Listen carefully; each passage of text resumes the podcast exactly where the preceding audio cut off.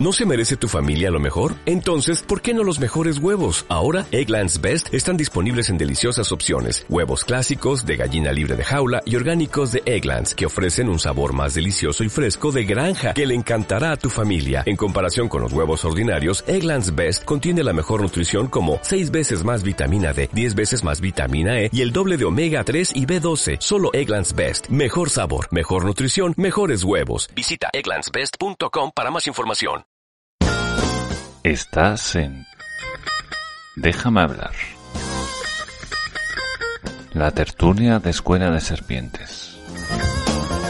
El único podcast que vas a encontrar sin impuestos.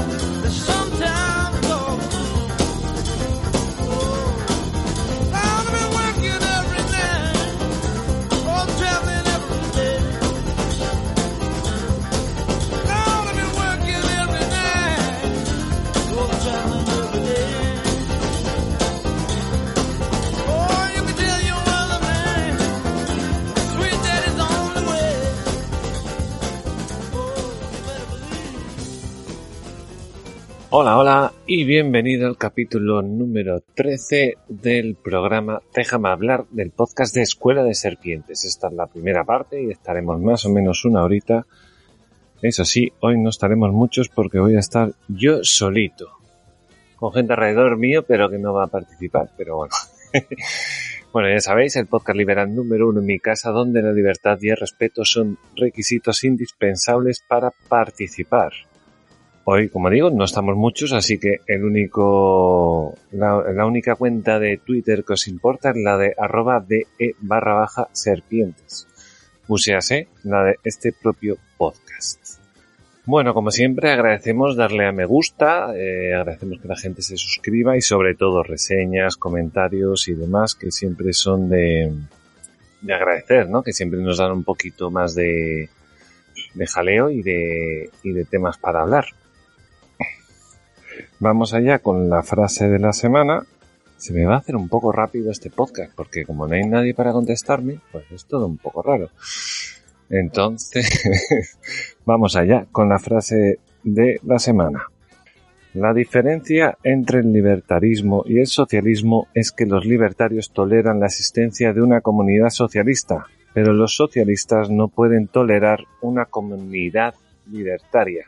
Esto ya sabemos más o menos un poco cómo va la cosa, ¿no? Sabemos que desde un concepto libertario, eh, la libre adhesión y la libre eh, la libertad de alguien para pertenecer o no a una comunidad, pues eso permite que la gente pues pueda fácilmente pues agarrarse, digamos, a una a una comunidad socialista que sea comunista incluso total y absolutamente, trabajar eh, solo y exclusivamente por el colectivismo de esa misma, de esa, misma comunidad y, bueno, un poco, ¿no? La, la ideología además de trabajar gratis eh, para luego que todos podamos ir a unos grandes almacenes donde podamos disponer de todos los productos gratuitamente y siempre podamos tener nuestra casa exactamente igual que la del vecino porque no se puede ahorrar, porque no se puede tener más de lo que se gana, porque si no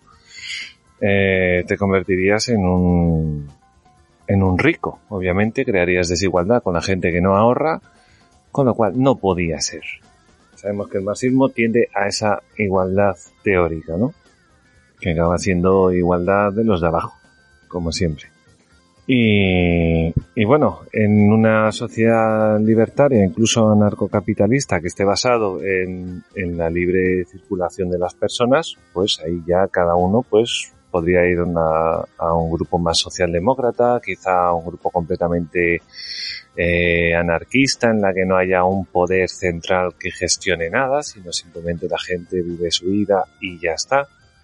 Y bueno, sí que el libertarismo tiene esa, esa virtud, ¿no? Que te permite ser como tú quieras siempre y cuando no andes tocando las narices a los demás, dicho, dicho de una manera muy, muy sencilla, ¿no? Vive tu vida y deja vivir, que siempre es, es un buen, es un buen lema, la verdad. Bueno, eh, me da un poco de pena que no haya nadie más para corroborarme en estas cosas, pero bueno, vamos a seguir ahí. Bueno, recordar también que este programa es gracias a Inky Branding, en la startup dedicada a tu marca para darle un lugar en Internet. Páginas web, marketing en redes sociales, posicionamiento de marca SEO e incluso podcast. Hay maneras mil de colocar una marca en Internet, solo hay que encontrar la adecuada, la que mejor vaya con el negocio o con tu idea. Inkybranding.com, primera y tercera con i latina, segunda con y, sin h, branding con b y acabado en g. Es un poco lioso, pero bueno, ya me lo he aprendido de memoria, así que ya lo digo siempre. bueno, los me gusta, ya he visto que hay unos cuantos por ahí, pero bueno, como siempre lo voy a dejar para la segunda parte para poder tener ahí un, buen número de ellos. Muchas gracias, que estaban subiendo un poquito. Tenemos que ganar a Villanueva. Recordar, tenemos que tener más que Villanueva. Solo necesito un like por escucha, no necesito más que eso. Un like por escucha y le ganamos. Que casi nadie le da al, like en ebooks y ahí podemos, podemos liarla. Bueno, vamos allá. Tengo, tengo un par de audios, uno de Alberto y, miento, dos de Alberto y uno de Matías, que luego los voy a, los voy a poner, pero voy a empezar con el comentario. La semana pasada Gerión nos dejó un comentario, yo creo que bastante, bastante, bastante bueno, eh, que ya estuvimos hablando Alberto y yo, y tenemos otro, que es correspondiente al a la primera parte de, del capítulo anterior, del 12, aquel que no se escuchaba tan bien mi voz y que era bastante rayante y que me da me hace sentir un poquito más de cariño hacia Gerión, porque si se ha escuchado el capítulo y además ha tenido la decencia de dejarme un comentario, se merece que, que le debo la vida, más o menos. no sé si habrá dinero para pagarle lo que acaba de hacer. Pero bueno, eh, lo primero, muchas gracias, Gerión, no, de verdad. Primero por escucharlo, que me parece un gran mérito. Y segundo por el, por el comentario, por supuesto. Bueno, así que voy, voy, voy allá con él, ¿vale? Dice, hay que decir una y mil veces que bajo, bajo justicia social no hay nada salvo alguien que quiere robar a unos para dárselos a otros, para dárselo a otros. Nos intentarán convencer de que lo hace por nuestro bien, cuando en la práctica lo hace por tener el poder. Todo el discurso de la política fiscal social se cae cuando hacemos un simple análisis crítico.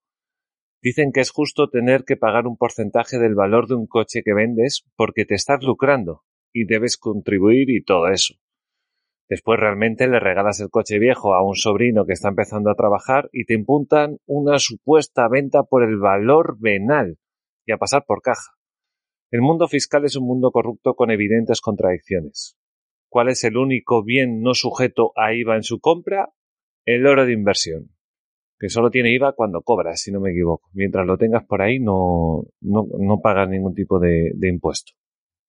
Las monedas de plata, en cambio, sí tienen que pagar IVA.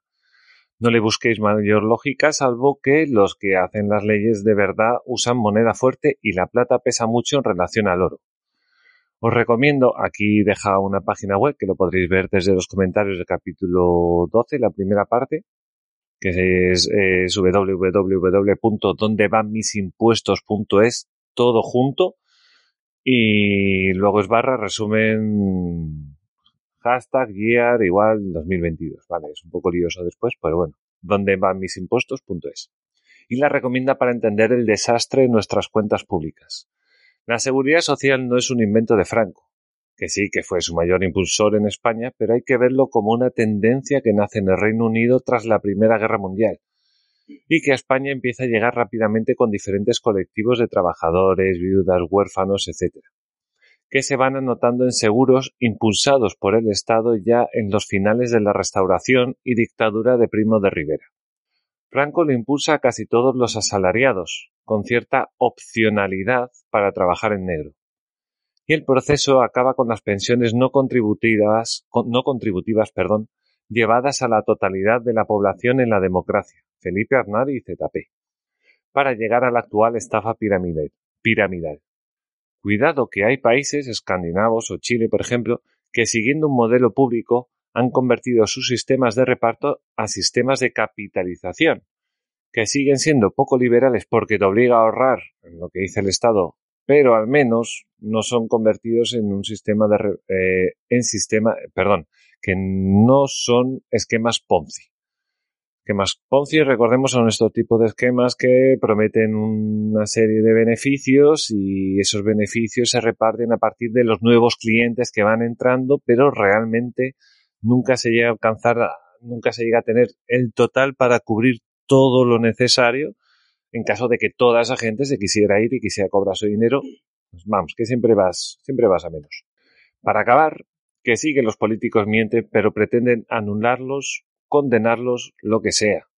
Pues los políticos son indeseables, pero no dejan de ser seres humanos con derecho a la libertad de expresión y distinguir entre verdad y mentira es complicado a veces, cuando no opinable. La mejor cura para que una democracia no caiga en demagogia es una sociedad civil activa que ejerza de contrapeso al gobernante, vigilando su comportamiento y denunciando cualquier abuso, típicamente con medios de comunicación valientes y plurales. Por eso hay que reventar los medios de comunicación públicos o concertarlo, concertados y potenciar medios alternativos como el que hacéis en Escuela de Serpientes, donde dejáis desnudo al emperador y el pueblo puede comprobar. Enhorabuena por vuestro trabajo. Muchas gracias, Gerión. No te merecemos, Gerión. Muchas gracias. Bueno, otra vez un gran, un gran comentario, la verdad. Eh, le conozco personalmente, es una persona muy, muy, muy, muy capaz de, de, de tener eh, este tipo de, de digamos, eh, textos, de artículos y es una persona que cuando le empieza a dar coco y empieza a hablar de un tema, eh, da verdadero gusto escucharle. Eh, bueno, básicamente aquí lo que ha querido hablar es de, la seguridad social per se, que bueno, eh, tal y como habla los países escandinavos y Chile, por ejemplo, que Chile ya lo está cambiando. Hablando de Chile, tengo que decir una cosa, hay un podcast que me gusta mucho, me gustaba hasta antes de ayer, podcast de unos chilenos, por eso hablo de él. El podcast se llamaba No soy yo, eres tú, ¿vale? Y lo hacen un par de comediantes de stand-up, de, stand eh, digamos típico como el Club de la Comedia. Y bueno, que a mí me, me parecían muy simpáticos. La verdad que soy un poco tonto en este sentido y me río de todo, ¿no? Entonces me, me lo pasaba bastante bien escuchando ese, ese programa, la verdad. Además, obviamente hablan de cosas de Chile, cosas que no son, que yo no las oigo por aquí o que las oigo de otro modo y me gusta ver cómo lo enfocan desde allí. siempre me han parecido que eran un poquito zurdos, pero bueno, eso, eso tampoco es de lo peor. Eh, aquí hablamos en este programa acerca de Boric, de dónde viene Boric, que recién proclamado presidente, pero que ganó las elecciones hace unos meses allí en Chile, y que sabemos que tiene un pasado comunista y que es su idea, el comunismo. Bueno, pues he dejado de escuchar el podcast de No eres, no soy yo, eres tú, porque yo no entiendo que un podcast basado en vivencias, basado en, en, experiencias que tienen ellos, que saben de fiesta, que conocen amigos, que se, saben un chiste, yo que sé, cosas muy, muy aleatorias, ¿no? simplemente es pasar un buen, un buen rato, pues viene el problema que se meten, se meten en la política. A mí la gente de izquierda no me molesta cuando la conozco. Cuando sé quiénes son, no las conozco, no me molesta tanto porque sé quiénes son, sé su fondo, conozco a esas personas y entonces puedo valorar desde mi punto de vista si son buenas o malas, ¿no? No, no va a ser lo que realmente me incline a decir, bueno, pues deja hablar contigo, o lo que sea. No, no es para tanto. Yo sé que hay gente que, me miraría raro si yo dijera eso, pero bueno, yo creo que 150 millones de, asesinatos, yo creo que le llega. Yo creo que le llega bastante como para decir, bueno, por aquí no. Si alguien dice por ahí por la vida que es nazi, pues la gente va a decir, ¡Hala! El otro, nazi, ¿dónde vas tú por la vida? Pero si alguien es comunista, se ve que no está tan mal. Entonces, eh, la, chica, que no me acuerdo cómo se llama, no me acuerdo cómo se llama, no, no, no tengo sus nombres. Ah, sí, se hace llamar eh, Pam Pam Vino Vino, creo, en, Instagram. Y realmente como comediante es muy buena. Tengo que decirlo que es muy buena. Y bueno, empezó, empezó a hablar de, de, de la marcha del 8M, ¿no? Que obviamente en Chile también hicieron su marcha del 8M. Y bueno, obviamente con su, claro, salimos todas para reivindicar nuestros derechos, porque no sé qué, porque no sé cuánto, que yo no sé mucho de la ley de Chile, pero yo no he escuchado que yo, ya sabéis que tengo entrevistas con, con gente de, con Jenny, Jenny Farfán, creo que se era, discúlpame Jenny si es que me, es que me estás escuchando, la presidenta de Ladies of Liberty de allí en Chile. Y yo, por lo que tengo entendido, eh, la ley no es discriminatoria en Chile. O sea, es un poco como la española. Le da exactamente igual si eres hombre, mujer, negro, blanco, gordo o alto. Eso da exactamente igual. Y entonces, bueno, pues salen con la misma historia que, que se, se, ha salido aquí, ¿no? Muchas veces. Eh, porque por nuestros derechos, porque no sé qué, porque no sé cuánto. Una gran mentira en la que se basan. Pero a mí no me gustó cuando empezó a traer el tema del comunismo. Puedo entender el feminismo y más cuando yo no vivo en Chile y tampoco tengo ese, esa relación tan directa. Pero sí que conozco más el comunismo. Y me revienta que en un podcast de, de, de buen humor, de que cuentas tus experiencias y tal, venga alguien a decir, en su tremenda ignorancia, que alguien puede ser muy feliz e ignorante, por supuesto, pero que venga a decir que no entiende por qué la gente tiene miedo al comunismo. Me parece una pregunta realmente estúpida, me parece una cosa que viene fuera de lugar de su programa, que es su programa y que hable de lo que le dé la gana, que para eso es su programa, pero que a mí me corta el rollo. Me pasó con los tres cuñados y me ha pasado con estos también. Haces un programa y te metes en política, con lo cual ya la lías. Y a mí me revienta mucho que después de todo lo que ha pasado en el comunismo, toda la muerte y destrucción que ha dejado, toda la miseria que deja el socialismo allá donde esté, la gente quiera mirar o no quiera mirar, allá donde, donde triunfa el socialismo no triunfa la riqueza, y que no entienda por qué la gente tiene tanto miedo al comunismo. Yo creo que Chile a lo mejor le pasó un poquito como a España, que es que el comunismo nunca ha triunfado. Bueno, no existe realmente el comunismo, nunca, nunca se ha implantado, ¿no? Pero un, digamos, un socialismo duro nunca llegó a implantarse ni en España y creo que en Chile tampoco. Chile lo más que, que pasó, pasó una cosa muy parecida a lo de España, ¿no? Que tuvieron su dictador, eh, obviamente con todo lo que eso conlleva y que tampoco es para defenderlo que, hay que tener un dictador. Ya sabemos que nosotros lo de la autarquía y lo de lo de los dictadores no, no le llevamos muy bien, pero digamos que ganaron en contra del comunismo, así como Franco aquí ganó una guerra contra los rojos pues allí en Chile fue una cosa parecida. Con lo cual aquí no hemos mamado eso. No hemos tenido una República Democrática de España, no hemos tenido checas, no hemos, hemos tenido partidos comunistas, hemos tenido de todo. Tenemos comunistas en el gobierno, pero no hemos llegado nunca a ese lado tan, tan duro, ¿no? Digamos, de, tener que, que sufrirlo. Con lo cual hay un poco de, ignorancia. Y yo lo entiendo, ¿eh? También creo que es normal Creo que en España tampoco se habla mucho de eso, supongo que en Chile tampoco. Y por eso, pues nosotros tenemos comunistas en el gobierno y los chilenos tienen comunistas en el gobierno, de hecho su presidente. Entonces me ha dado un poco de rabia eh, que esta gente con su gran podcast que tenía, que yo me lo pasaba realmente muy bien escuchándolos, pues tengo que dejar de escucharlos. Y me da rabia. ¿A qué venía todo esto? Todo esto venía a los países escandinavos y, Chile, y Chile. Y chilenos, que es Chile, no hay más que Chile. Y el modelo público de, de pensiones que está, que está, digamos que está elaborando eh, el señor Boric, el presidente Boric. No me acuerdo el nombre, me acuerdo el apellido, pero no el nombre. Resulta que Chile tiene, ha tenido siempre un modelo. Ah, hola, muy buenas. Muy buenas, Manu. Sí, te dirán que el comunismo, que no es comunismo de verdad, claro lo de siempre, ¿no? Claro, es que el problema es que era él, no, es que tiene que ponerse otro, que seguro que lo va a hacer mil veces mejor. Eh, entonces Chile ha, ha, tenido, tenía una buena idea y es que tenía, por un lado, como dice Gerión, es verdad, tienes una obligación de ahorrar una parte del sueldo para las pensiones, pero las pensiones se basan en capitalización con empresas que tú decides tener. Es decir, tú pones tu pensión al servicio de la empresa que más te satisfaga porque te cree más beneficio o, o lo que sea, o te cobre menos lo que sea, lo que tiene el mercado. Tienes varias empresas y eliges la que quieras. ¿Con esto qué consigues? Pues que la gente, pues obviamente, que va dejando un dinerico, eso, mediante la capitalización compuesta y con los años y la paciencia, te acaba dando mucho dinero. Yo no soy un experto en economía, tengo mis pinitos, pero no sé mucho de economía y realmente funciona. Lo que no funciona es lo de España, eso está claro. Eso de tener que trabajar todos los meses cuanto más mejor porque si no no hay dinero para pagar las pensiones de otra gente. Eso no, eso realmente no nos va a llevar a muchos, a muchos sitios. Pero bueno, Boric decidió que es, en su campaña ya dijo que, que no, que eso se acabó, que es un buen sistema, que no se pierde dinero, es más, se gana más, más que con un sistema público, pero que lo va a cambiar a uno público.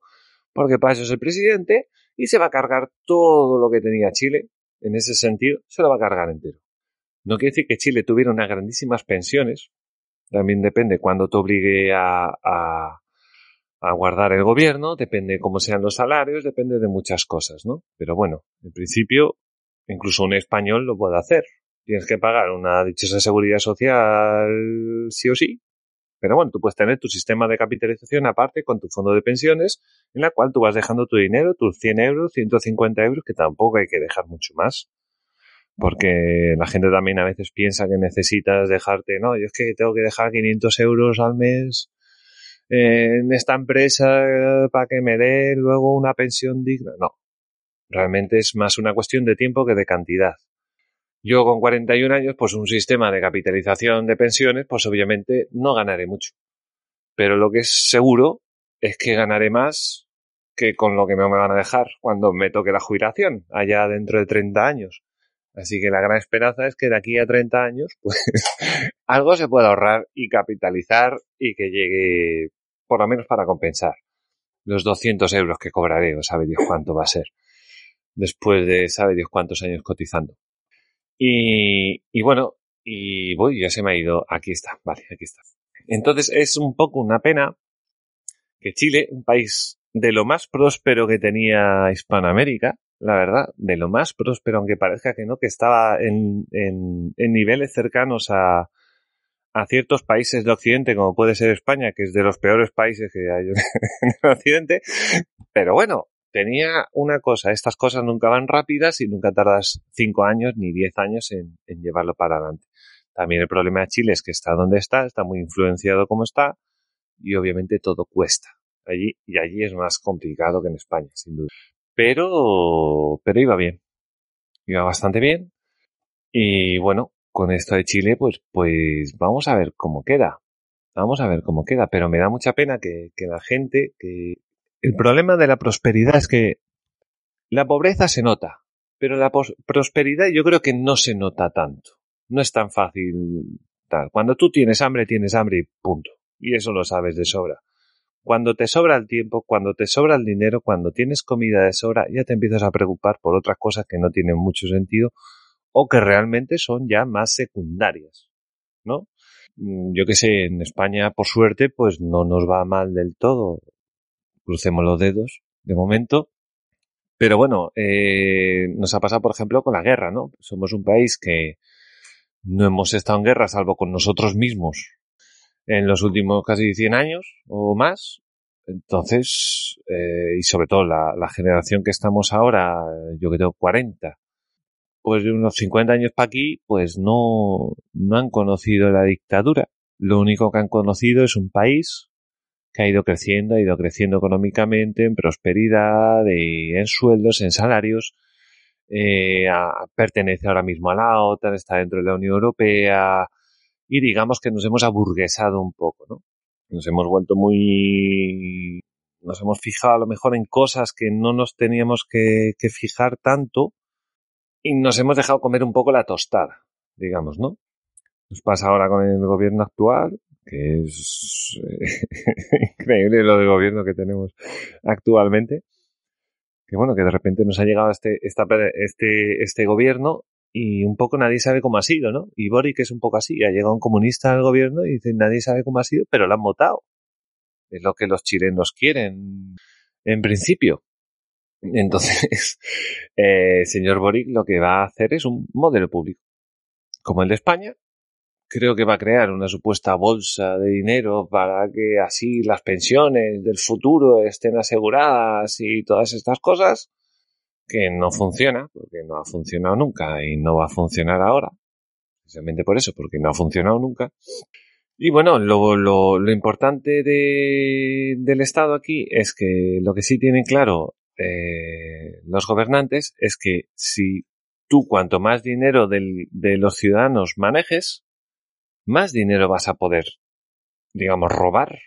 Ya se lo robas automáticamente con los impuestos, pero a mayores siempre vas a poder crear asesores, crear grupos de expertos que como en España a lo mejor luego ni existen, vas a poder tener tus coches oficiales, vas a poder tener todo lo que tienes, ¿no?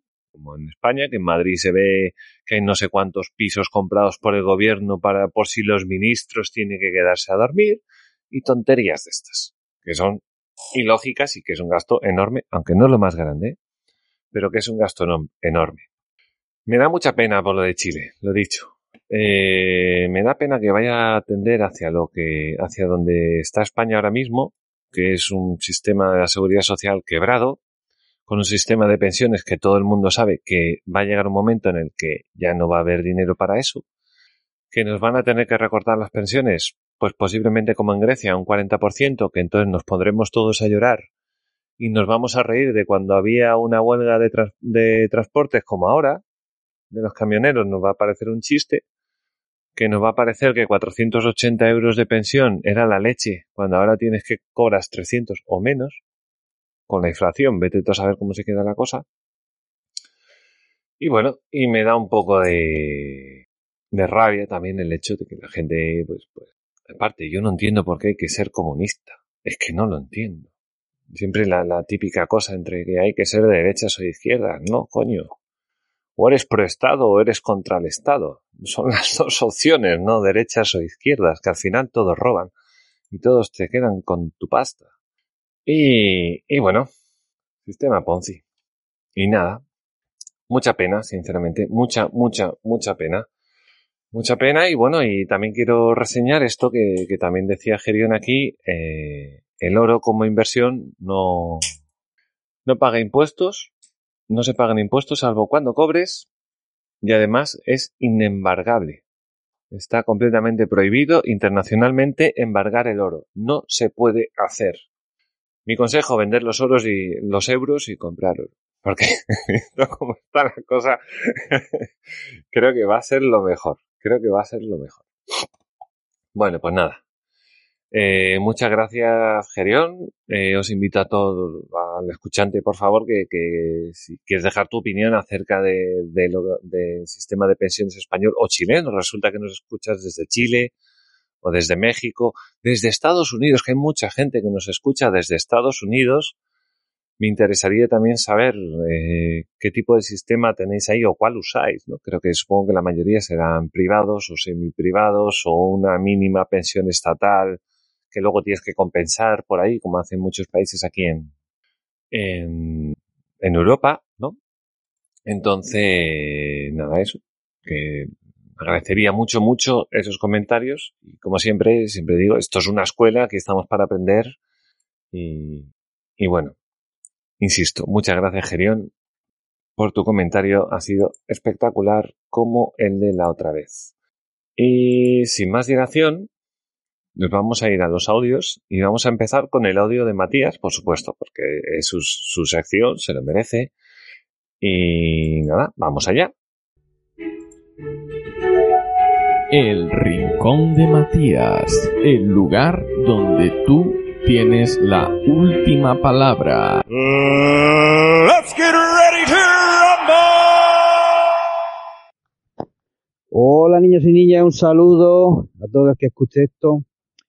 Bueno, mira, voy rápido. Eh, ¿Tendrá algo que ver la, lo del polvo este que vino sahariano con esta crisis saharaui o bueno, ya sabemos de qué va, ¿no? Del gobierno, o el gobierno, Pedro Sánchez. Pasta algo con el rey de Marruecos, no se sabe muy bien por qué, el qué, de que, de quitarse de encima el, el asunto del Sáhara marroquí, o del antiguo Sahara español, provincia española en su momento, que fue conquistado por la Marcha Verde y tal, fin, que quiera saber algo de historia, pues que mire. Ahí, eh, por el medio nos enfrentamos con Argelia, porque entre la pugna que hay entre Argelia y Marruecos, pues obviamente eh, al hacer esto nos estamos decantando por Marruecos, pero Argelia es el que nos suministra el gas. Pero bueno, en Marruecos también hay muchas empresas trabajando Marruecos que tienen sobre todo temas de invernaderos, tomates, eh, pesqueras, etcétera. Eh, no es mejor estarse quietecico y no meterse. Cuando dos están peleando, lo más que te puede llevar es un guantazo. Y la reflexión que me que hago, porque esto pasó, creo, creo recordar, la noche del viernes al sábado, o algo así. Es decir, si, si hubiera sido algo bueno este acuerdo que no conocemos, no conocemos los detalles del mismo, eh, dicen que a cambio de, de asegurar la promesa, lo que vale, de Marruecos de, de renunciar a Ceuta, Melilla, Canarias, etcétera. Digo, si hubiera sido algo bueno, no lo hubieran hecho a un platillo entre semanas, eh, convocando a la prensa en la puerta de Moncloa, con banderas, no sé cuánto. Hemos llegado a este pedazo de acuerdo. Cuando tú haces algo y lo y sale a la luz de madrugada eh, de un fin de semana, pues igual no es muy, no sé, llámame loco, igual no, no está muy bien. Y nada, luego otra cosa que he escuchado en un, en otro canal, se llama Demos, que bueno, son trevijanes, ¿no? De eh, diputado de distrito, de, de la partitocracia en la que vivimos, van de un poco de ese rollo, ¿no? Pero cuando no se ponen muy cansados con eso, la verdad es que tienen cosas interesantes. Escucho esto de, un, de uno de los tipos que estaban debatiendo sobre lo de Rusia y Ucrania. Eh, uno dice, dice, a ver, eh, Rusia y Ucrania son como dos oligofrénicos que uno le dice al otro, dice, mm, te voy a invadir, te voy a atacar, te voy a bombardear y tal. Pero para yo poder pagarme todas esas bombas, esas balas, etcétera, voy a mandar a través tuyo, a través de tu país, eh, gas, petróleo, ¿eh? Y ya con ese dinero yo me, me financio para, para invadirte y atacarte. Y el otro dice, ah, venga, vale, pero yo me llevo mi, mi canon, mi comisión, por eso, para yo mm, comprar también balas y cosas para defenderme de ti. Ah, venga, vale, sin problema. ¿Y quién paga todo esto? Ah, pues los europeos que nos compran el gas el petróleo. En fin, una reflexión divertida, interesante. Bueno, muy bien. Esto ha sido la, la reflexión de, de, Matías acerca de, de, Marruecos y Rusia. Y ahora os voy a dejar eh, con un audio de, de Alberto, que, que, que, me lo ha enviado antes, y que también reflexiona acerca de lo de Marruecos y añade algunos puntos a, a mayor, a mayores, ¿no? Vamos allá con. Hola compañeros. Bueno, como todavía no puedo estar ahí con vosotros en el programa, pues he decidido grabar un audio. Y una de las novedades que espero no me caduque desde que grabo este audio, domingo día 20, hasta que lo escuchéis todos vosotros, pues eh, trata de el Sáhara. Supongo que ya todos estaréis al tanto de esta jugada del legítimo gobierno español de España, de posicionarse a favor del plan de Marruecos de 2007 para una autonomía del Sáhara, diciendo que es la base más seria, realista y creíble para la resolución del conflicto. Que luego veremos qué es eso del conflicto, que parece muy puntual, pero no mucho. Muy similar fueron las palabras del portavoz del Departamento de Estado de Estados Unidos, que decía, es una iniciativa seria, creíble y realista, y resulta un enfoque potencial para satisfacer las aspiraciones de la gente del Sáhara Occidental. Bueno, ya sabréis que la posición de Estados Unidos para con Marruecos pues es mm, especialmente amigable, de modo que si puede calmar la situación apoyando a Marruecos, pues lo hará. Por si hay alguien despistado, este plan propone que el Sáhara forme parte de Marruecos, con su estatuto de autonomía, pero sin posibilidad de que sea independiente. Pero desde el mismo inicio de la polémica ya hay algo que huele a goma quemada, y es que fue el Gabinete Real de Marruecos el que dio esta noticia. Posteriormente, José Manuel Álvarez, el ministro de Asuntos Exteriores español, tuvo que confirmarlo. Pero fijaos, primero tenemos el evento del año pasado, cuando en abril el gobierno, sí, Pedro Sánchez como máximo responsable, que nadie lo dude, decidió acoger a Brahim Gali, el líder del Frente Polisario, para tratarlo de COVID en el hospital de Logroño. Esto lo hizo el gobierno en oculto, sin anunciarlo, sin que nadie más que las personas necesarias lo supiesen, porque sabían la repercusión negativa que tendría con nuestra relación con Marruecos. Aún sigo sin saber cuál es el objetivo que el gobierno perseguía con esta acogida. Sabían la repercusión, pero lo hicieron igual, lo siento por los ciudadanos de Ceuta, Melilla y Canarias, que seguro se sienten frustrados por significar poco más que nada para Pedro Sánchez. Si les sirve de consuelo, los ciudadanos de otras regiones tampoco significan más que pues nuestro aporte en euros de nuestros impuestos. Y vale, entonces, ahora, el gobierno aparentemente apostando por lo opuesto, es decir, apostando por favorecer al otro bando, a Marruecos, es decir, si antes favorecíamos al Frente Polisario, ahora favorecemos a Marruecos, pues decide jugar en oculto nuevamente. Que no se sepa, porque conoce la repercusión negativa que va a tener para con nuestras relaciones con Argelia e internamente, donde, bueno, hay muchos políticos que ya se han posicionado de el Sáhara tiene el derecho, bueno, los saharauis tienen el derecho de autodeterminación y, bueno, pues constituir un país independiente, etc, etc. ¿Cuál es el problema? Que al final todo se sabe. Y si juegas con fuego, te quemas. Si sigues el juego a un chantajista, te quemas. Y por eso fue el Gabinete Real de Marruecos el que dio la noticia del cambio de parecer del gobierno español. También, por cierto, perdonad, la vicepresidenta segunda del gobierno de España, Yolanda Díaz, eh, dice que no sabía nada. Pero bueno, claro, que es que el PSOE trata de romper como puede su coalición con Podemos. Intenta virar al centro.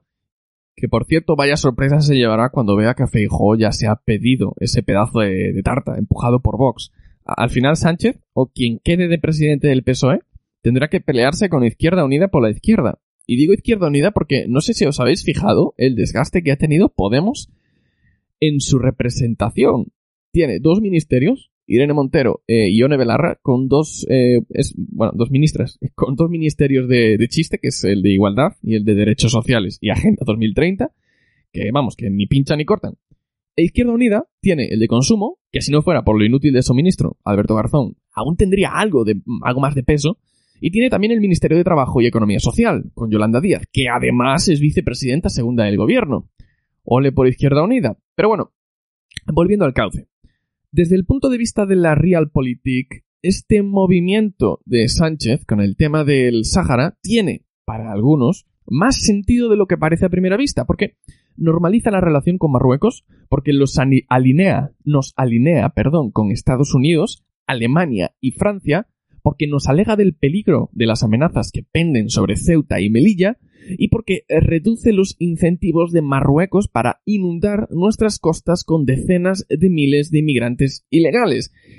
Que bueno, eh, esto lo he leído textualmente y tengo algunas eh, serias dudas acerca de la opinión de quien lo haya escrito. Pero bueno, aquí hay dos claves. El gas y las pretensiones expansionistas de la corona marroquí. Se supone que esta cesión suaviza o finaliza los problemas de la inmigración descontrolada sobre las dos ciudades autónomas del norte de África y sobre las Islas Canarias. Pero bien sabemos cómo se las trae Mohamed VI, nuestro sátrapa y chantajista favorito. Es muy difícil creer que a medio o largo plazo no resurjan las ansias expansionistas y de nuevo Marruecos llama a las puertas de España, especialmente tras haber salido victorioso de esta primera pugna por el Sáhara. En cuanto al gas, vaya momento elige Sánchez para traicionar a la alternativa al gas ruso. Eh, que digo yo será para aprovechar la bomba de humo informativa y así pasar más desapercibida la jugada. Sabemos que las relaciones nunca han sido buenas entre Argelia y Marruecos. Y últimamente van a peor. Por eso el gasoducto mayor el, mayor gasoducto que nos llega desde Argelia y pasa por Marruecos, lleva cerrado desde, desde el año pasado. Argelia desea un Sahara independiente para asegurar su acceso al Océano Atlántico y un poco la situación de status quo con su vecino ruidoso eh, Marruecos. Y resulta que esta jugada del gobierno español pues les ha sentado muy mal. Desde Argelia dicen de hecho que no se les avisó de este movimiento aunque dice el periódico, el, medio de comunicación llamado El Periódico, que fuentes gubernamentales precisaron a ese diario que se avisó a Argel del abandono de la neutralidad sobre el conflicto de Sáhara, aunque con poca antelación. Es decir, unas horas antes de que la Casa Real Alawi lanzara el comunicado por el cual eh, desvelaba el contenido de la carta que había remitido el presidente al rey Mohamed VI. El misterio está servido. Bien, pues para algunos, afortunadamente, ¿no? Eh, el deseo de Argelia de dar salida a su gas es mayor que cualquier otra pretensión. Esto situaría a España como la principal entrada del gas argelino a Europa. O, o quizá no. Argelia, antes de todo esto, a principios de este mes, de marzo incluso, ofrecía más gas a la Unión Europea, pero a través del gasoducto con Italia, no por los disponibles con España. Imaginemos ahora, tras esta puñalada, la, la posición de Argelia. Además, eh, si ahora quisiéramos compensar la pérdida del gas ruso, habría, en cualquier caso, que construir nuevos gasoductos, lo cual llevaría, a mi humilde entender, no menos de cinco años. Mm, sería una barbaridad de tiempo, especialmente si tuviéramos que aguantar la abrumadora codicia impositiva de la ultraizquierda, de la izquierda, del centro y la derecha española sobre el precio de la energía. Bueno, y sobre todo. Por cierto, que se habla de sustituir el MidCat por una alternativa de gasoducto a Italia, que suministraría a Europa y además reduciría su dependencia actual del 40% de gas ruso que tiene Italia. Esto, claro, contando con el gas licuado y la capacidad regasificadora que tiene España. Al final Italia, desde que Mario Draghi es el presidente del Consejo de Ministros de Italia, parece que va viento en popa. Y perdonad que me enrolle tanto, que oye, que Mario manda y si quiere me hace una pausa aquí fuera. Pero es que una cosa lleva a la otra y bueno, ya sabéis cómo va. Resulta que el otro día yo mencionaba a, eh, través del programa, pues eh, precisamente el tema del MidCat, lo mencionaba por encima, y decía que el gobierno de España quería que la Unión Europea lo financiase, y en su totalidad. Pero es que justamente con todo este rollo de África florecen ciertos recuerdos. Resulta que en enero del 2019, hace dos añicos ya, perdón, tres añicos, madre mía, yo soy de esas personas que el COVID pues se la ha pasado como, ¿eh? se le ha comido un año. Bueno, en enero del 2019 el propio Pedro Sánchez validó la negativa a este proyecto MidCat, que la Comisión sufragaba, la Comisión Europea, sufragaba el 50%, porque era un proyecto de interés común, susceptible de ser financiado por las arcas comunitarias. Sánchez descartaba la rentabilidad de esta inversión antes incluso del dictamen de la Agencia Europea de la Energía.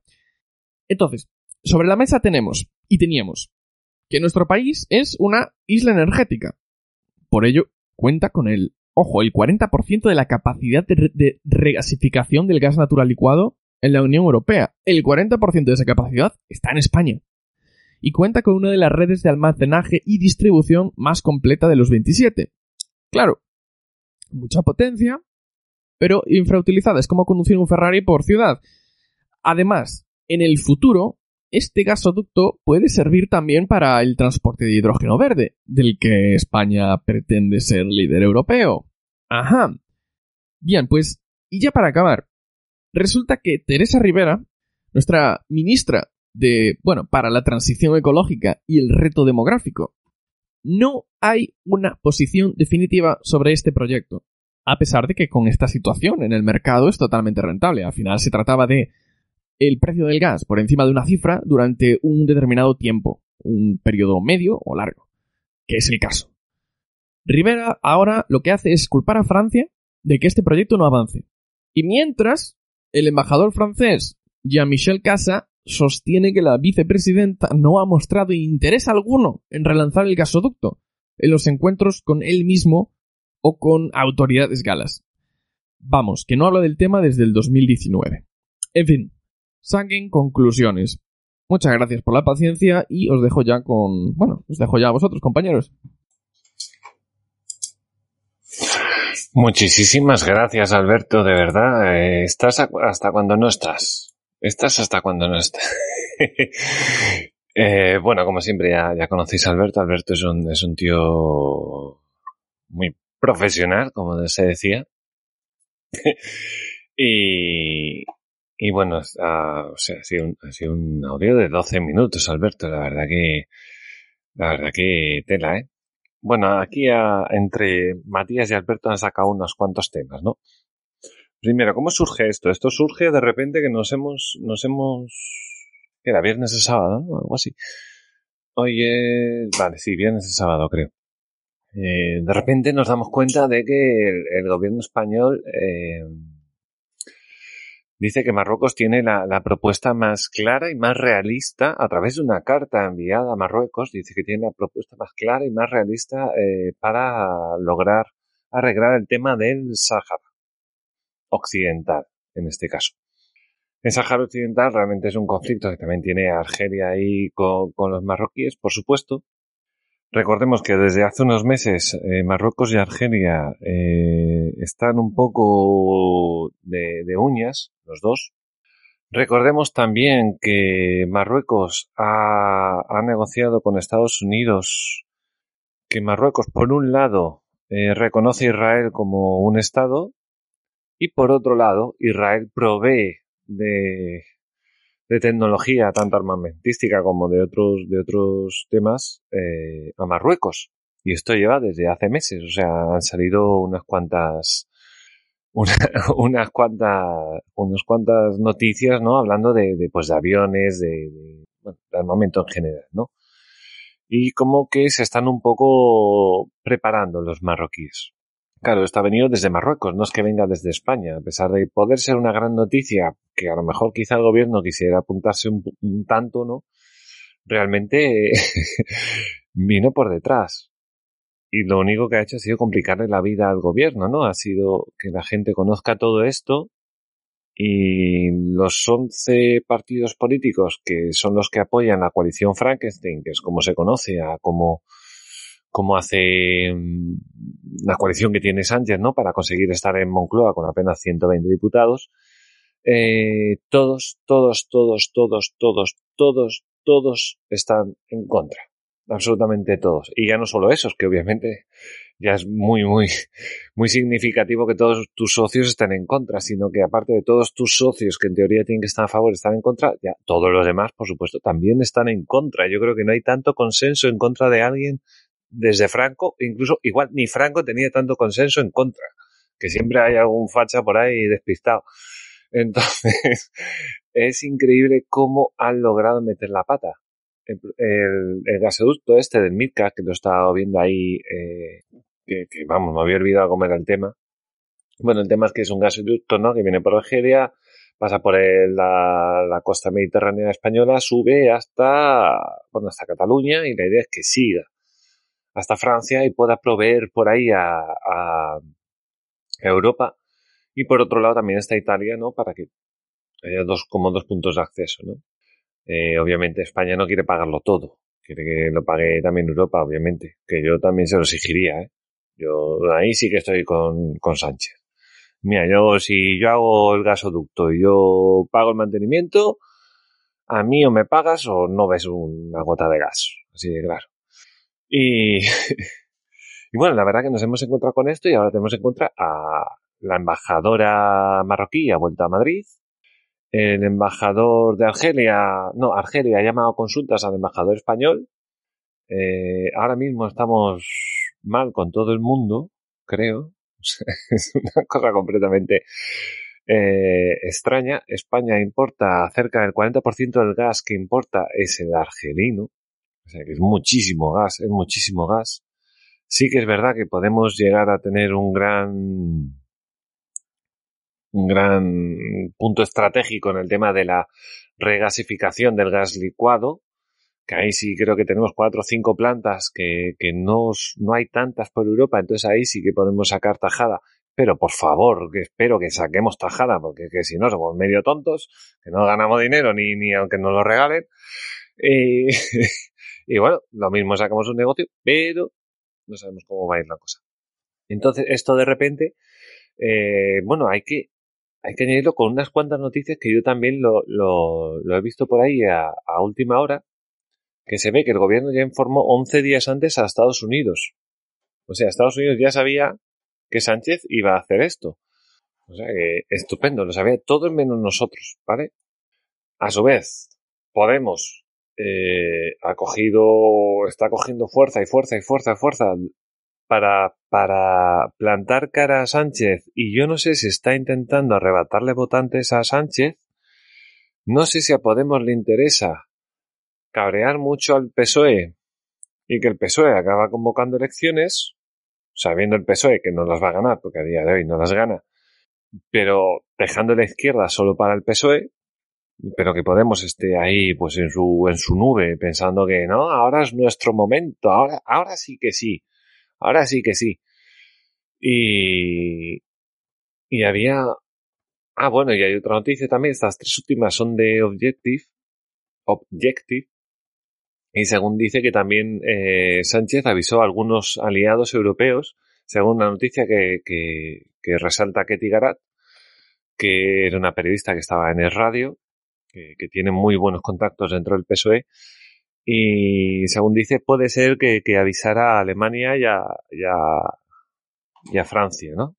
El tema es que a todos menos a Podemos, ¿vale? Que son sus, sus realmente, eh, digamos, su mano derecha, bueno, su mano izquierda, ¿no? En este caso, del gobierno. Y obviamente los de Podemos están mosqueados y con razón. O sea, tiene tanta razón que incluso las últimas palabras de Pablo Iglesias acerca de esto, de, del, lo incompetente que ha sido Pedro Sánchez, de lo inútil que ha hecho con este, con este movimiento, ha sido Pedro Sánchez con este movimiento, eh, gente de derechas alabando las palabras de, de Pablo Iglesias diciendo, pues sí, tío, creemos que tienes toda, toda, toda la razón, toda la razón. También hay otra noticia que es de Voz Populi, que dice que España disparó las importaciones de gas de Estados Unidos antes del acuerdo con Marruecos. Esto es como que España se lo olía y entonces compró gas, eh, más gas a, Estados Unidos. El cambio de posición del gobierno con el estatus del Sáhara llega después de que la Casa Blanca se convierta en su principal socio en el suministro de gas con las compras a Argelia reducidas a mínimos históricos. O sea que, de hecho, eh, ya el 34,6 según según Voz Populi, el 34,6 de todo el gas natural que entra en España es ya estadounidense. No sé si, este, si es el todo el, el europeo, pero bueno, ya, es una cantidad bastante, bastante importante. Y que supera en un 25% eh, el, lo que se llegó a importar en el año 2021, ¿no? Entonces parece ser como que España está intentando ahí eh, suplir una cosa con la otra y vamos a ver qué le sale. Pero sin duda alguna el hecho de no avisar, el hecho de... Pero bueno, es un poco como decía Matías, ¿no? Tú si ves a dos tíos dándose tortazos, como es el caso de Marruecos y Algeria, tú no te metes. Tú esperas a que acaben y cuando acaben, hablas. Y te vas con el mejor, ¿no? Digo yo. Digo yo. Ah, no sé. Voy a leer aquí un, un, un par de textos que me ha dejado aquí Manu, que dice, como dice mi amigo Miguel Ángel Velarde en su Facebook, lo del Sáhara no se ha debido a, no se ha debido a una decisión meditada, sino a la situación de soledad diplomática, irrelevancia política y dependencia económica y defensiva a que nos ha abocado el gobierno más nefasto de los últimos decenios. No está nada mal. No se ha debido a una... Ah, bueno, es verdad que repite el mensaje.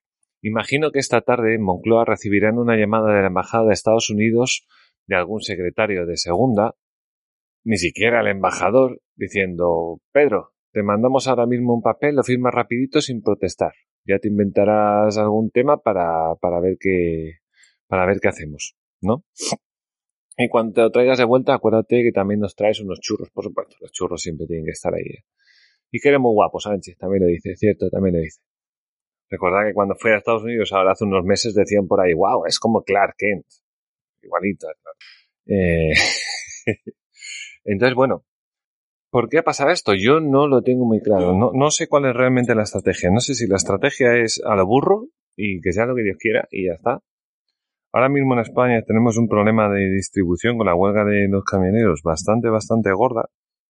Y no, y, y realmente los medios han tapado un poquito esto, ¿no? Lo de, lo de Argelia y Marruecos lo han tapado un poquito porque obviamente lo, lo, que nos importa ahora mismo, en principio, ¿no? Nos importa todo, ¿no? Pero bueno, el tema es la falta de la falta de algunos suministros que empieza a haber, no por el momento actual, porque más o menos pues hay para todo el mundo y todos sabemos lo que hay, pero bueno, hay un, hay un problema muy gordo ya empiezan a faltar cosas. Hay ganaderos que dicen que tienen que empezar a matar vacas porque si no pueden vender la leche y entonces no pueden ganar dinero para mantener a las vacas. Entonces es tontería tener vacas y solo te van a dar gastos, obviamente el pez que se muerde la cola. Y, y todo esto que nos está afectando bastante está tapando un poquito esto de Marruecos. A ver cómo, a ver cómo hace Argelia Argelia no es, digamos, enemigo de España, pero yo creo que no es tampoco especialmente amigo. No tenemos un vínculo tan grande como pueda tener eh, Marruecos con nosotros, que es una cosa más, más directa, ¿no? Recordar también, pues bueno, como dice, como dice Alberto, ¿no? Que esta tontería empezó porque el gobierno español, por alguna razón, además bajo la firma de Pedro Sánchez, que ya se sabe, por alguna razón decidió esconder al jefe del Polisario en un hospital de Logroño, vía Zaragoza, que llegó con pasaporte encima, pasaporte, ay, que no me sale, eh, pasaporte falso, pero que nos enteramos todos que estaba ahí, pero estaba en el hospital y ya sabíamos todo el mundo, ya salían las noticias que, el Gali este estaba ahí. El jefe del, Frente Polisario que este hombre, claro, ya no nos acordamos, pues yo porque lo recuerda Federico Jiménez Santos que se acuerda de todo y demás. Pero decía, bueno, este hombre en los años 80 se dedicaba a disparar a los barcos canarios que intentaban faenar en las propias, en las propias aguas españolas.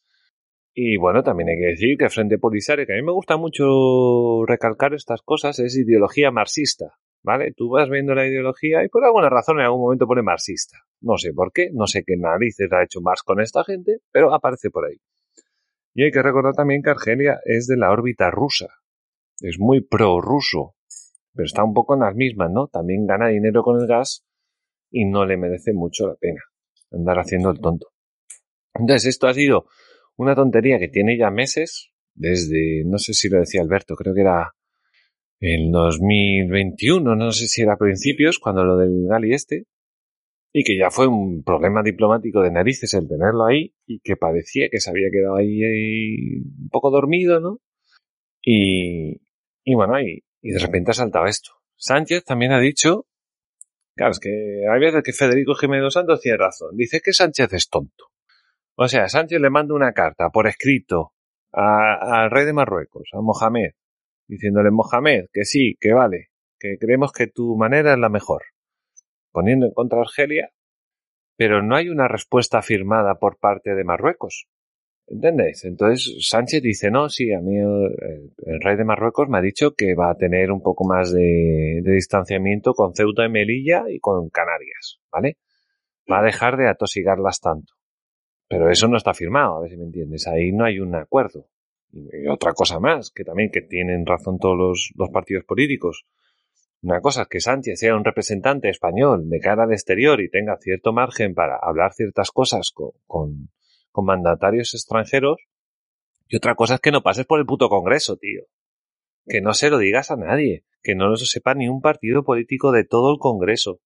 Tú no puedes coger todo un país y poner las pensas de lo que diga un señor en política internacional, aunque sea el presidente de España, que hasta Biden haga, Biden haga lo que haga, tiene que pasar por el Congreso de los Estados Unidos, no puede ir por ahí diciendo lo que le da la gana, y menos firmando acuerdos al tuntún.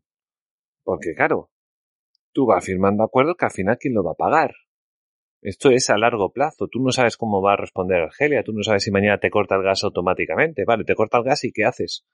Acabas de quedar de puta madre con Marruecos, que no tiene gas no tiene ni petróleo, no tiene nada, no vas a conseguir nada.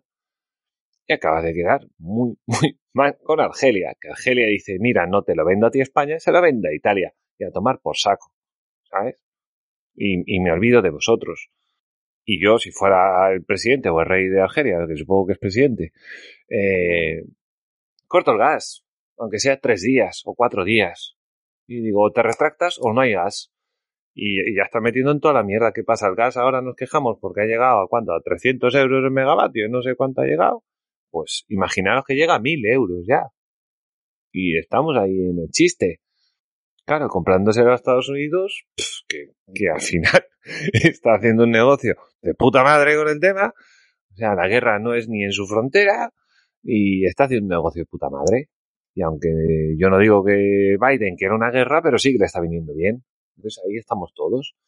Y, y nada, otro, otro, ¿cómo se decía? Otro, como hacen los aviones, ¿no? Cuando le ponen ahí una rayita cuando han derribado otro avión.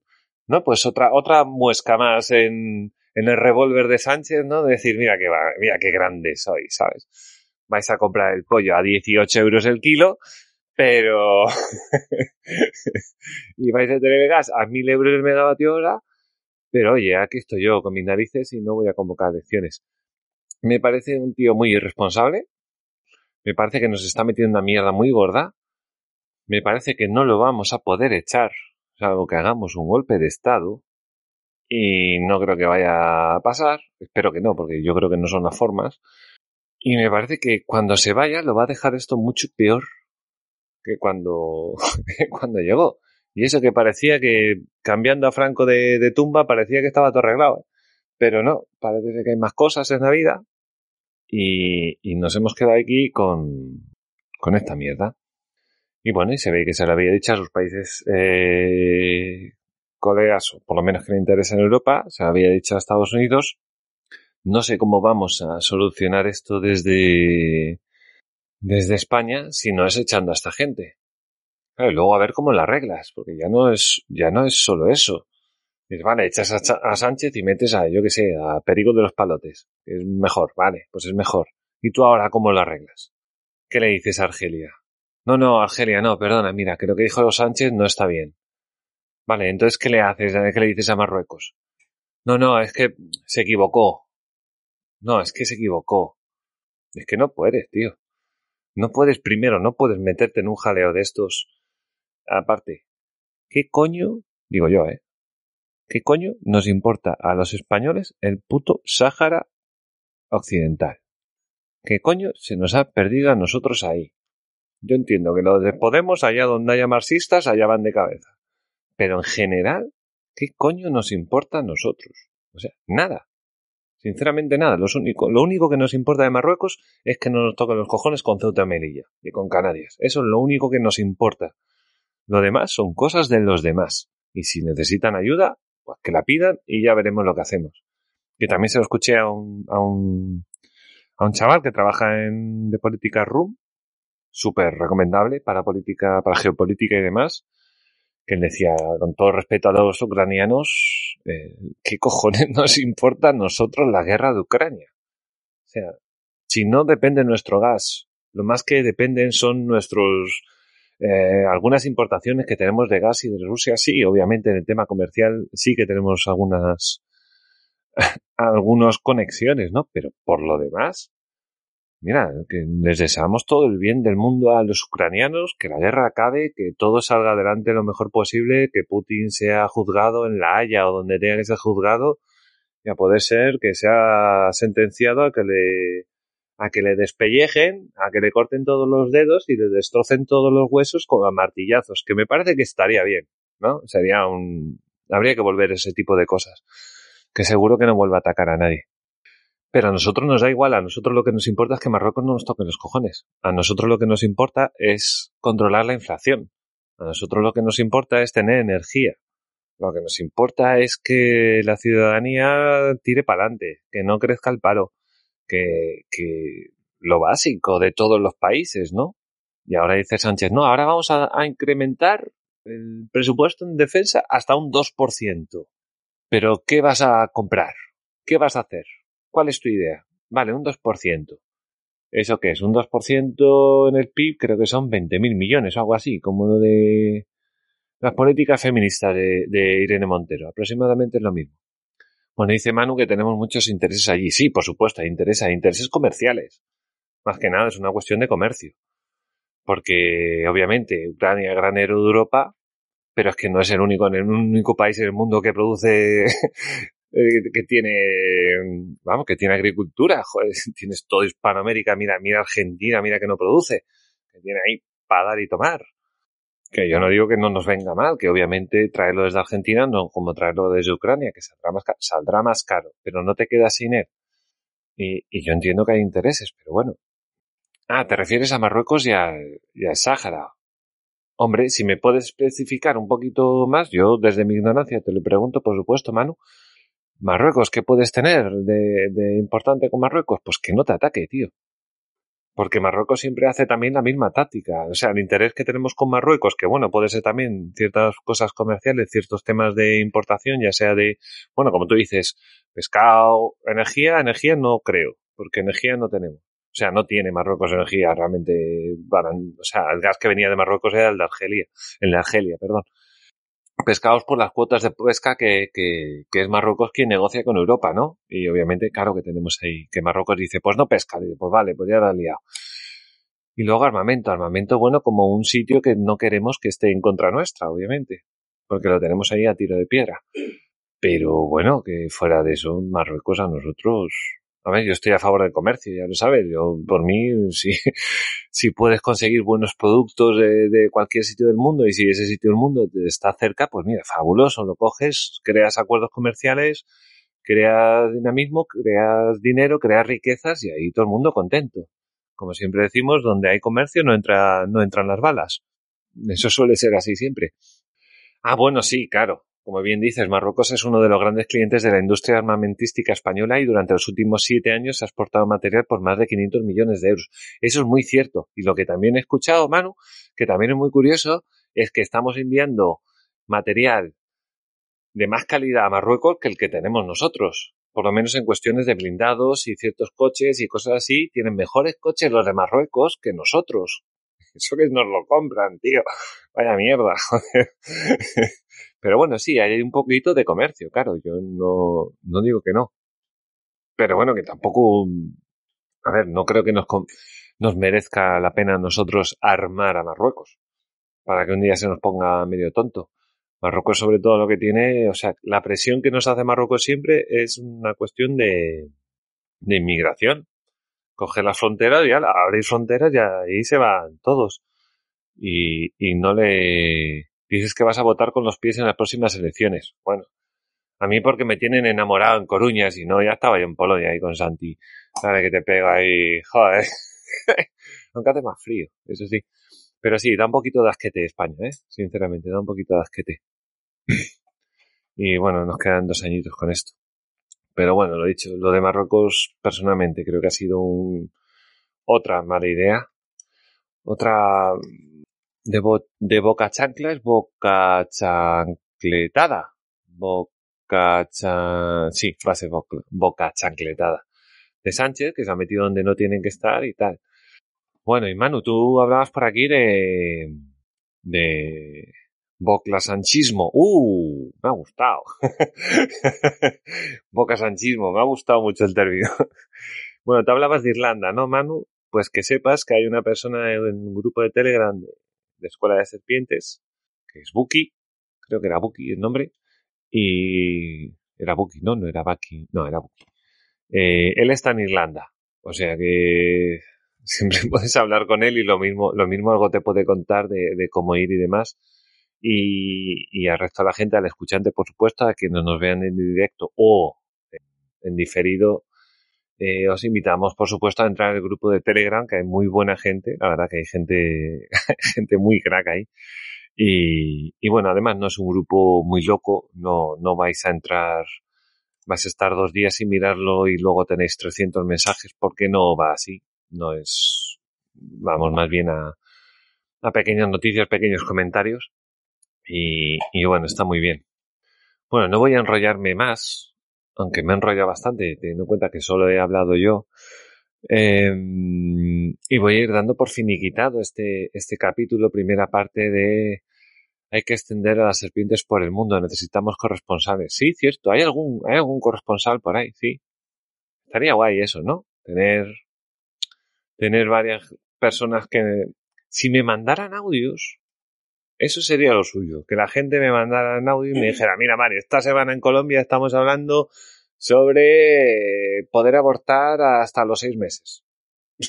Pues esas cosas están muy bien, que siempre, siempre ayudan. Pero sí, estaría bien, poco a poco, poco a poco. La escuela dentro de un rato será, o sea, dentro de un tiempo será una universidad y a partir de ahí, ya para arriba. Como la Francisco Marroquín, pero un poco más friki. Un poco más de otra manera. y fichamos a Rayo y fichamos a toda esta gente. Nos lo traemos. Bueno, pues nada, lo dicho, muchas gracias, muchas gracias Manu por, por, estar por ahí, muchas gracias a toda la gente que se ha pasado también por el streaming, aunque no, no hayan escrito, y sobre todo muchas gracias querido escuchante por eh, haber aguantado hasta aquí. Esta es la primera parte, recuerda, dentro de un par de días, el sábado tendrás la segunda parte, quizás esté solo también, quizá haya alguien más, no lo sé. Vamos a ver qué pasa si no te ha gustado, dímelo. Si te ha gustado, dímelo. Si ni fu ni fa, dímelo. ¿Vale? Por favor. me dejas un comentario por ahí en ebooks o donde veas y, me lo haces saber o en el Telegram nos manda un mensajito. Oye, me ha gustado, prefería esto, prefería lo otro, prefería lo de más allá. Así que un abrazo, mano. Gracias. Me acabas de, alegrar la tarde con ese comentario. Em, bueno, y eso. Y, y nada, siempre estáis invitados a, a, lo que digo, a comentar, al like y demás. Eh, recordar que esto es gracias a Inky Branding, primera y tercera con I latina, segunda con Y, sin H, Branding con B y con G. Y nada, no hay mucho más. Señores, esta ha sido mi primera vez solo, me he desvirgado yo solo. Y nos escuchamos en el siguiente. Chao, chao. El jefe de Estado infiltrado. Felipe VI fue nombrado jefe de Estado hace casi dos años. Su carácter es campechano, pero el propio Felipe desea conocer aún mejor el español medio. Estas son como las del actor de tiburón. Por eso el equipo del jefe de Estado infiltrado cambiará el look del conocido monarca para que sea imposible reconocerle. Estas Estoy profundamente emocionado ante esta responsabilidad. Majestad, además de las gafas, deberíamos cambiarle el nombre. Bueno, eso es lo de menos. ¿Qué le parece Camilo? No, menos Camilo, porque entonces tendría que ser Camilo VI. Por fin podré conocer a los españoles desde adentro, con sus anhelos e inquietudes. A ver, chaval, quiero que toda esta roña se vaya ahora mismo de aquí. ¿Me has oído? Sin duda ninguna, este conflicto necesita una pronta respuesta por mi parte por las instituciones y el resto de españoles. A nuevo lo veo yo muy verde. Yo no sé dónde habrá trabajado antes, pero... La grasa se limpia ahí sí. Tiro todas las técnicas fuera. Es muy fuerte cuando le cuente esto a Leticia. No sé qué es lo que ha hecho antes, pero... Para esto no vale. Vamos a parar y hacemos un descansillo. ¿Pero a dónde va, chaval? Ha dicho descanso. Cinco minutos o cigarro y atajo. El cocinero me ha hablado mal pero no me importa. Yo respeto su autoridad. Ahora bien, el premio Princesa de Asturias de la Concordia lo va a ganar, pero hoy no. Mañana. Ahora que voy a estar cara al público, debo tener mucho cuidado para no ser descubierto como jefe de Estado. Hamburguesa normal, patatas normales y Fanta. Y Fanta. Y Fanta Cristina o Fanta Elena. Con el tema de lo de las Fantas, ha habido un momento verdaderamente que casi me caigo con toda la artesana encima. Menos mal que he hecho la 31426 barra 2 y lo he salvado como he podido. Fanta, Fanta, eh, naranja o de limón. De limón. De limón. La verdad es que al chaval nuevo cara al público yo lo he visto muy bien. Tarda un poco en cobrar porque da los tickets con lácteo, pero por lo demás todo bien. ¿Me podrías dar una corona para niño? Lo siento mucho, caballero, pero una coronación tiene que pasar por el Parlamento y se necesita una ley orgánica para ello. Hay veces que es mejor recurrir a los clásicos. ¿Pero por qué no te callas?